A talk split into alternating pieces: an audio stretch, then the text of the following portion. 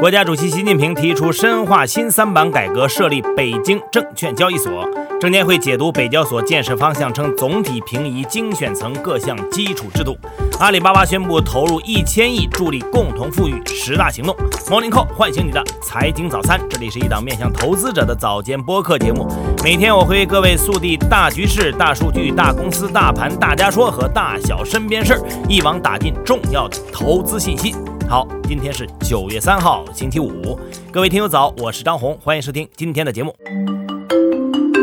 大局势。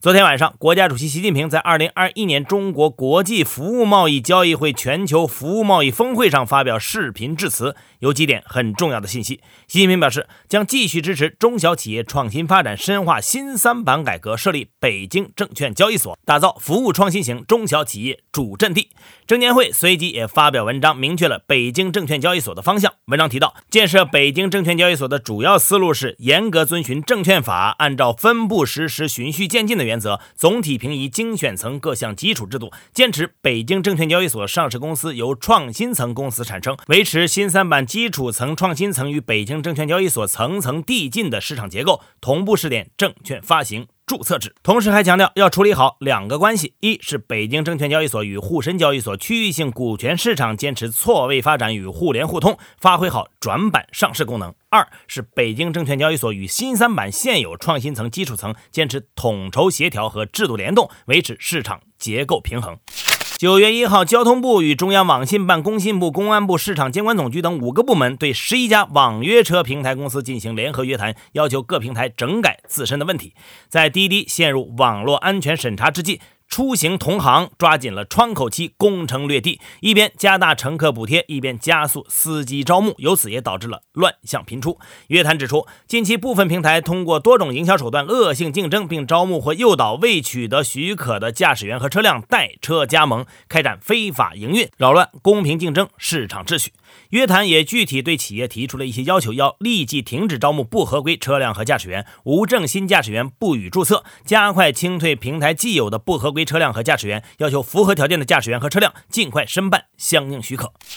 昨天上午，国家广电总局发布关于进一步加强文艺节目及其人员管理的通知，对封杀艺人给出了更明确的指引，并进一步限制偶像养成类综艺选秀节目。广电总局此次通知中，对违法失德艺人的界定变得更为详细，直接明确三大类艺人坚决不用。一是政治立场不正确、与党和国家离心离德人员；二是违反法律法规、冲击社会公平正义底线的人员；三是违背公序良俗、言行失德失范的人员。此外，通知要求广播电视机构和网络视听平台不得播出偶像养成类节目。这意味着，以选拔唱跳偶像为主的综艺节目，如《创造营》《青春有你》等，将在活跃近五年后消失在公众视野。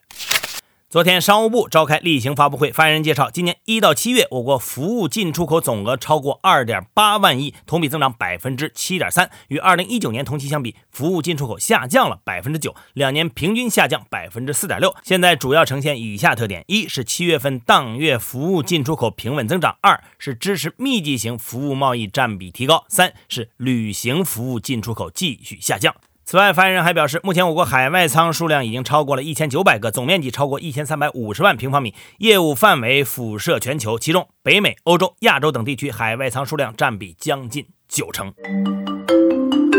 大公司，昨天。阿里宣布启动阿里巴巴助力共同富裕十大行动，将在二零二五年前累计投入一千亿元助力共同富裕。为促进十大行动落地，阿里将成立一个专门的常设机构。在阿里一千亿的十大行动计划中，包括了加大科技投入、扶持中小微企业成长、支持中小企业出海、促进城乡数字生活均等化等。这共同富裕十大行动将围绕五大方向展开，分别是科技创新、经济发展、高质量就业、弱势群。体关爱和共同富裕发展基金。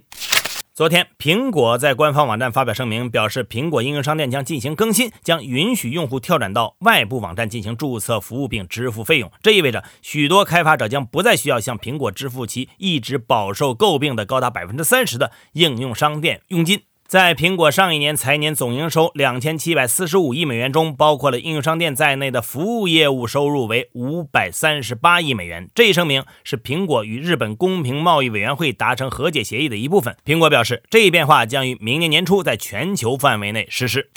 最近网上传言，果链龙头立讯精密因为产品不合格被客户要求退货和赔款，公司在大量裁员等情况。立讯精密在昨天进行了回应，称相关情况不属实。针对量产过程中个别厂区因上下游供应商供料问题所导致的临时性调整，为维护员工利益，保证员工正常上班，公司将优先安排现有产品线受影响人员支援公司其他厂区，属正常工作安排。针对涉嫌违法的情形，公司已向有关部门报案并追。追究相关主体的法律责任。